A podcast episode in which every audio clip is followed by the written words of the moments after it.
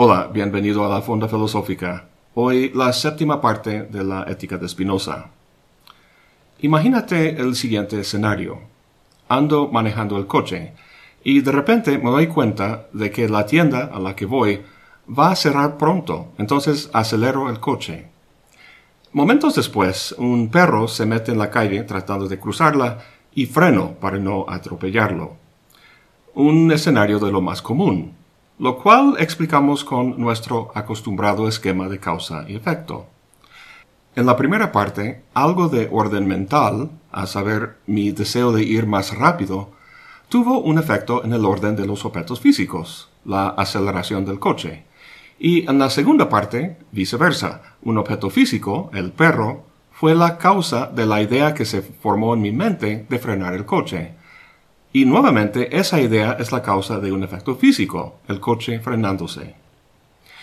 Ya vimos en el último video que Spinoza no entiende la causalidad de esa manera. Sí, la causa del coche acelerándose y frenándose es mi pie, pero la causa del movimiento de mi pie no es una idea mía, el deseo de frenar, sino una causa material anterior, y esta causa con su causa material anterior, y así sucesivamente en una infinita cadena hacia atrás. La razón suficiente de cualquier modo bajo el atributo de la extensión es otro modo bajo ese atributo, y lo mismo para los modos bajo el atributo del pensamiento. La causa de una idea dada es una idea anterior. En otras palabras, no hay relaciones causales entre los atributos, Ideas no causan cosas físicas y cosas físicas no causan ideas, sino que cada atributo tiene su propia cadena de causalidad. Si no hay relaciones causales entre los atributos, entonces, ¿cómo puede Spinoza dar cuenta de la asombrosa correspondencia que experimentamos entre lo que pensamos y lo que hacemos, entre el deseo de frenar el coche y el coche frenándose?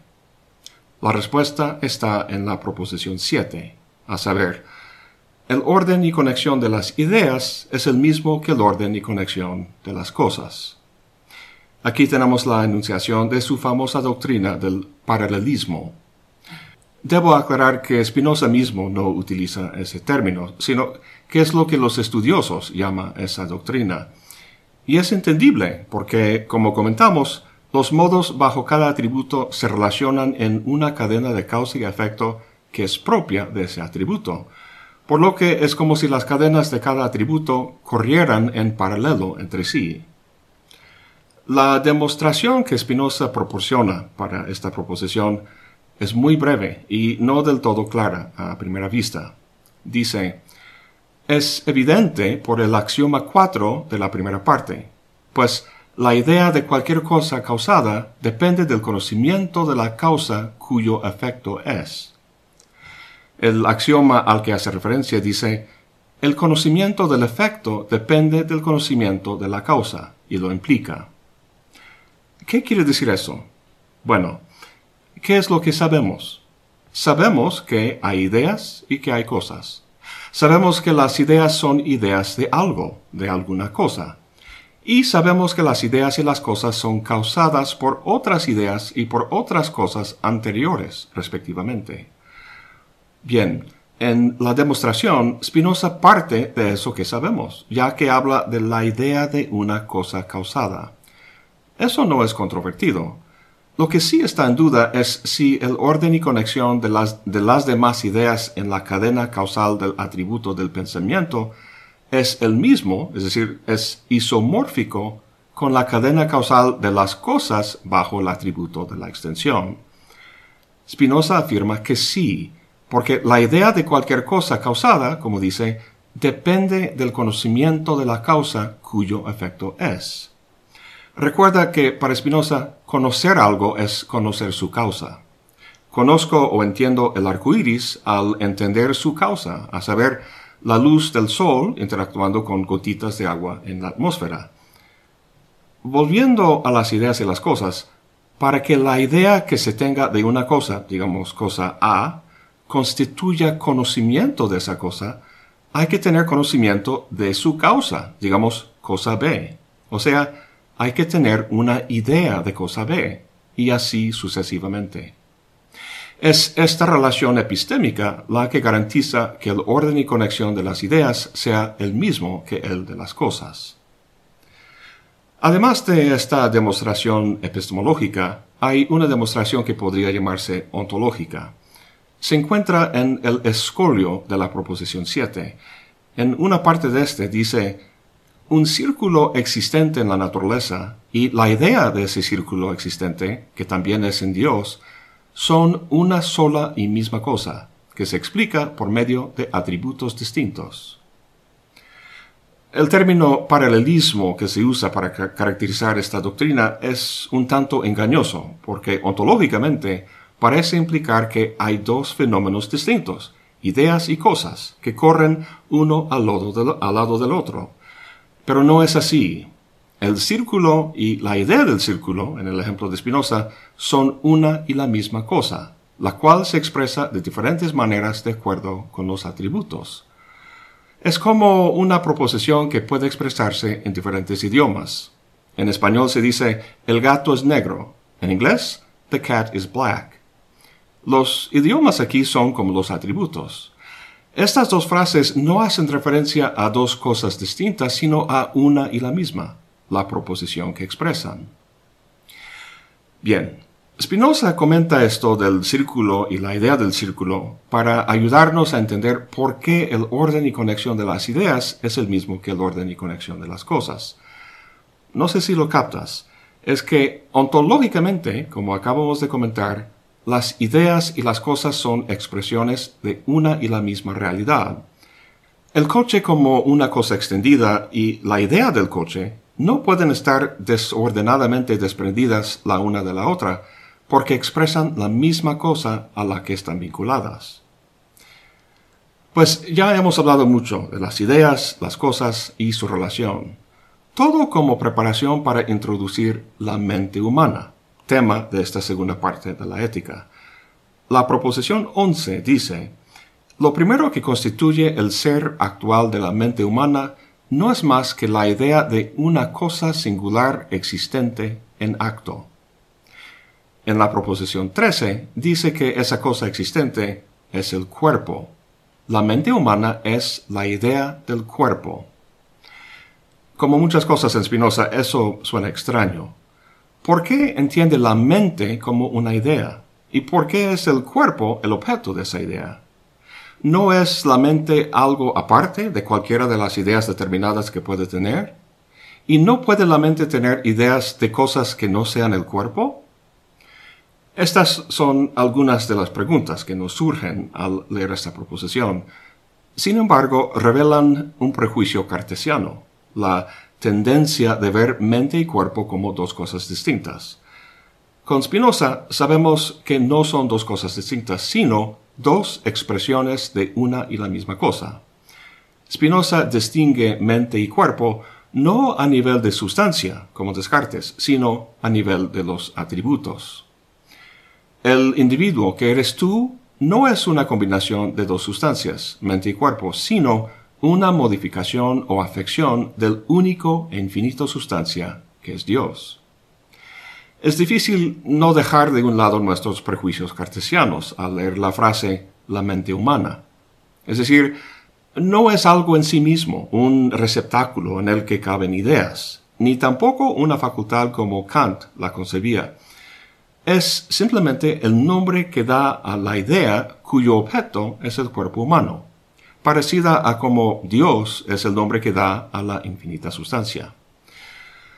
Como sabemos, las ideas son de algo, requieren de un objeto.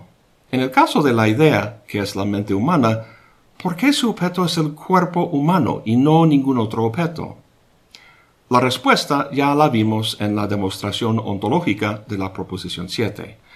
Cada individuo se expresa como un cuerpo extendido y como una idea. Cuando dice que la mente humana es la idea del cuerpo, la idea y el cuerpo en cuestión son expresiones del mismo individuo. La idea que es tu mente no podría tener como objeto a otro cuerpo.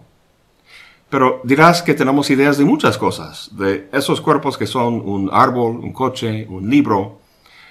¿Cómo se distingue la idea de nuestro cuerpo de las ideas que tenemos de esos otros cuerpos? Spinoza obviamente reconoce que tenemos ideas de muchas cosas más. Solo que tenemos ideas de esos cuerpos, o sea, eh, conocimiento de ellos, en la medida en que nuestro cuerpo es afectado por ellos. Entonces, se podría decir que la idea de nuestro cuerpo es la idea principal, en función de la cual se derivan las demás.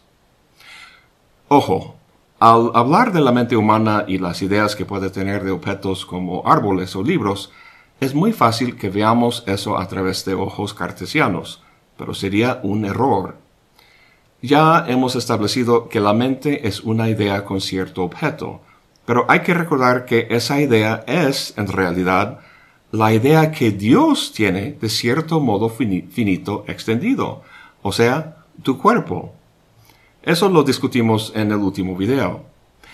Si tenemos eso en cuenta, entonces todo eso de ideas y cuerpos que hemos discutido encierra una consecuencia muy sorprendente y bastante anticartesiana, que hasta ahora ha permanecido implícita, pero que en el escolio de la proposición 13 Spinoza hace ahora explícita. Dice, lo que hasta aquí hemos mostrado es del todo común, y no se refiere más a los hombres que a los otros individuos, todos los cuales, aunque en diversos grados, están animados. De cada cosa hay en Dios necesariamente una idea, de la cual Dios es causa del mismo modo que lo es de la idea del cuerpo humano, y por ello todo cuanto hemos dicho acerca de la idea del cuerpo humano debe decirse necesariamente acerca de la idea de cualquier cosa.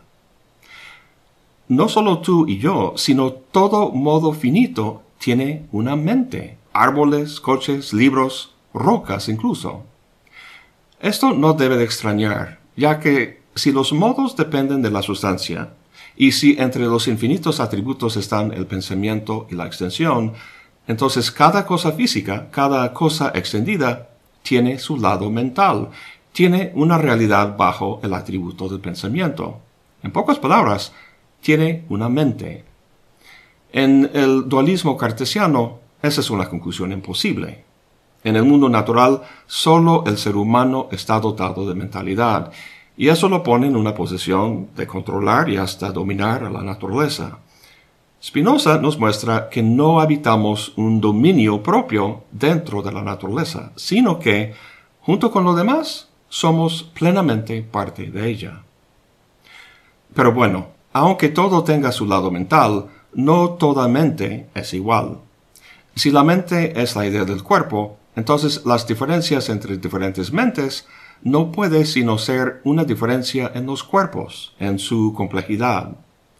El cuerpo humano es más complejo, puede hacer más que el cuerpo de la roca, el cual en mayor parte es pasivo. Y dado que una idea corresponde punto por punto a su objeto, cuanto más activo y capaz de hacer cosas sea el cuerpo, más activo y capaz la mente. Sobre esta novedosa forma de ver la unión de la mente y el cuerpo, Spinoza dice, nadie podrá entenderla adecuadamente, o sea, distintamente, si no conoce primero adecuadamente la naturaleza de nuestro cuerpo. Esto tiene mucho sentido. Si la mente es la idea del cuerpo, hay que conocer mejor a este último. Entre las proposiciones 13 y 14 hay una serie de lo que se llaman lemas, que técnicamente son proposiciones auxiliares. En ellas, junto con algunos axiomas, Spinoza versa sobre la naturaleza de los cuerpos físicos. Afortunadamente, lo que plantea en esta sección no es cosa de otro mundo. Básicamente se trata de la filosofía mecanicista del siglo XVII, la cual entendía la naturaleza como resultado de las interacciones de cuerpos en movimiento, como libros de texto suelen ilustrar con bolas de billar. El primer axioma de esta sección dice, todo cuerpo o se mueve o está en reposo. Eso lo vemos en las bolas de billar. Obviamente, las bolas no se mueven por naturaleza propia, sino que están determinadas a moverse o a pararse por la acción de otros cuerpos, sea otra bola, la superficie de la mesa o por el palito ese que se usa para pegarlas. que, por cierto, acabo de aprender que eso se llama un taco. Curioso. Y ese cuerpo, a su vez, está determinado a moverse o a pararse por otro y así hasta el infinito. Ahora, los cuerpos de nuestra experiencia en gran parte no son sencillos, sino compuestos, es decir, una combinación o unión de diversos cuerpos, como nuestro propio cuerpo, por ejemplo. Spinoza define ese tipo de cuerpo de la siguiente manera. Cuando ciertos cuerpos, de igual o distinta magnitud, son compelidos por los demás cuerpos de tal modo que se aplican unos contra otros, o bien si es que se mueven con igual o distinto grado de velocidad, de modo tal que se comuniquen unos a otros sus movimientos según una cierta relación, diremos que esos cuerpos están unidos entre sí y que todos juntos componen un solo cuerpo, o sea, un individuo que se distingue de los demás por medio de dicha unión de cuerpos. Algo que Spinoza quiere entender es qué es lo que hace que un cuerpo sea un individuo, que se distinga de otros cuerpos. Si te acuerdas, en el primer libro o capítulo de la ética, vimos que la sustancia no se expresa inmediatamente en los modos finitos, o sea, los cuerpos físicos, sino primero en lo que Spinoza en una carta llamó la faz de todo el universo, es decir, un infinito continuo de fisicalidad o materialidad.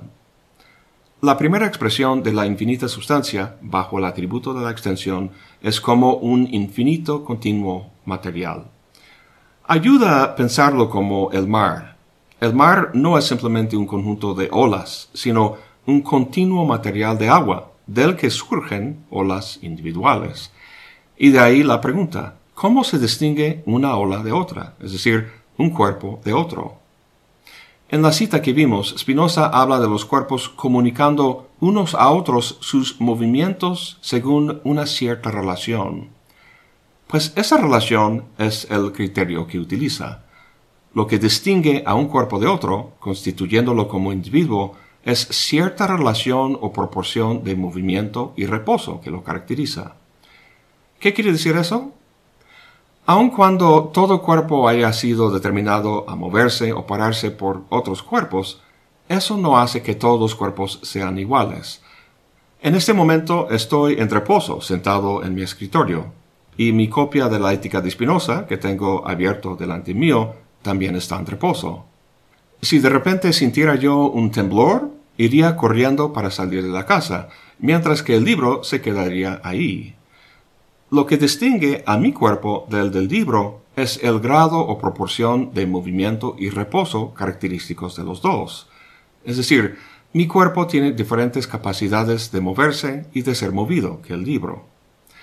Aunque no parezca, una montaña sí se mueve, pero muy lentamente. El grado o proporción de movimiento y reposo que lo caracteriza es distinto del de una mariposa, y por eso se distinguen. Volvamos a los cuerpos compuestos. Tendemos a identificar semejantes cuerpos de forma aristotélica, es decir, como cosas o sustancias que son o naturales, como el cuerpo humano o un árbol, o artificiales, una mesa o un zapato. El zapato, por ejemplo, es una cosa individual distinta de mi cuerpo. Sin embargo, para Spinoza, lo que distingue esos dos cuerpos no es que sea natural o artificial, sino sus respectivas relaciones de movimiento y reposo. ¿Alguna vez te has puesto uno de estos zapatos? Es una aleta para el buceo. Si pones la aleta en el agua, flotará por ahí interactuando con el agua de acuerdo con la relación de movimiento y reposo que le es característico. E igual tu cuerpo. Si te metes en el agua, va a interactuar con él, aunque con mayor rango de movimiento que la aleta. Pero al meterte en el agua con las aletas puestas, la interacción es muy distinta. Las aletas comunican su movimiento característico a tu cuerpo y también tu cuerpo lo suyo a las aletas, como vimos en la cita de Spinoza, y así empiezan a moverse juntos en la misma proporción, constituyendo así un solo individuo. Sin duda, el individuo así formado no es muy duradero, al menos que pases mucho tiempo en el agua. La individualidad de tu cuerpo, en cambio, sí es más duradera. Sin embargo, eso no se debe a la naturaleza de sus partes, los órganos, por ejemplo, que sean naturales o algo por el estilo, sino a que la comunicación de movimiento entre las partes es constante. Quitar las aletas de tus pies no cambia tu identidad, y de la misma manera amputar una pierna o remover el apéndice no te convierte en un individuo distinto. Dentro de 10 años, todas las células que componen tu cuerpo en este momento habrán sido sustituidas por células totalmente nuevas. Tu identidad como individuo es una función no de las partes, sino de la relación de las mismas, de la comunicación de movimiento entre sí. Se trata no tanto de la materia, sino de la forma de su relación. Todo esto Spinoza lo expresa en la lema 7. Dice, un individuo así compuesto conserva además su naturaleza, ya se mueva todo él, ya esté en reposo, ya se mueva en un sentido, ya en otro, con tal que cada parte conserve su movimiento y lo comunique a las demás como antes. Esta forma de entender la individualidad tiene una consecuencia muy interesante. Imagínate que las células de nuestro cuerpo tuvieran conciencia y que cada una pudiera verse como un individuo frente a las demás células del cuerpo desde nuestro punto de vista, no la veríamos como un individuo, sino como una de las partes del individuo que somos nosotros. Pues lo mismo puede decirse de nosotros mismos desde un punto de vista más amplio. Es decir, nosotros somos partes de un individuo más grande. Tomando cada individuo como parte de un individuo superior, dice Spinoza que si continuamos así hasta el infinito, concebiremos fácilmente que toda la naturaleza es un solo individuo, cuyas partes, esto es, todos los cuerpos, varían de infinitas maneras, sin cambio alguno del individuo total. Los cuerpos más sencillos son los átomos. De ahí vamos a los individuos compuestos, que son moléculas, luego a las células, órganos, organismos, poblaciones, comunidades, ecosistemas, la biosfera, el sistema solar, la galaxia, llegamos así a toda la realidad física como un solo individuo infinitamente complejo, que no es otro que la faz de todo el universo, el infinito continuo de materialidad que anteriormente ilustramos con el mar. Es por eso que Spinoza es el santo patrono de los ecologistas. El mundo natural no es una cosa distinta de nosotros, de la que podemos disponer como queramos, sino que, como las células que forman parte de nuestro cuerpo, cada uno de nosotros es parte íntegra de ese gran individuo cósmico. Pero hay que tener en cuenta que la misma lógica se da por el lado del atributo del pensamiento. De la misma manera que todos los cuerpos constituyen el infinito individuo que es la naturaleza en su totalidad, Todas las ideas o mentes individuales son partes de la expresión de ese individuo cósmico bajo el atributo del pensamiento. Es decir, mi mente y la tuya y las de los árboles y las demás cosas son partes de lo que podríamos llamar la mente de Dios, la serie infinita de ideas. El tema principal de este video ha sido que el orden y conexión de esas ideas es el mismo que el orden y conexión de los cuerpos. Bueno, por fascinante que sea todo eso, hay que volver a nuestra discusión de los cuerpos. Spinoza está discutiendo los cuerpos y su naturaleza en aras de entender la naturaleza de la mente. Siendo la mente humana la idea del cuerpo, entenderemos mejor aquella al entender este. ¿Y qué es lo que hemos aprendido? Que el cuerpo humano es complejo. Está compuesto de muchos cuerpos relativamente más sencillos que aun cuando tengan cada uno su propia relación de movimiento y reposo, al comunicar ese movimiento a los demás en una relación constante, crean un individuo con capacidades mayores, el individuo que es nuestro cuerpo. El punto es que la idea de ese cuerpo complejo, la idea que constituye la mente humana, es correspondientemente compleja. Su capacidad de percepción reflejando las capacidades del cuerpo humano. Si te acuerdas, Dijimos que todos los modos, sea una roca, un gato, un libro, tiene su propia expresión bajo el atributo del pensamiento. Por lo que incluso la roca tiene una especie de mente o de expresión mental. Lo que distingue a la mente humana de la de la roca o del gato es la complejidad de nuestro cuerpo.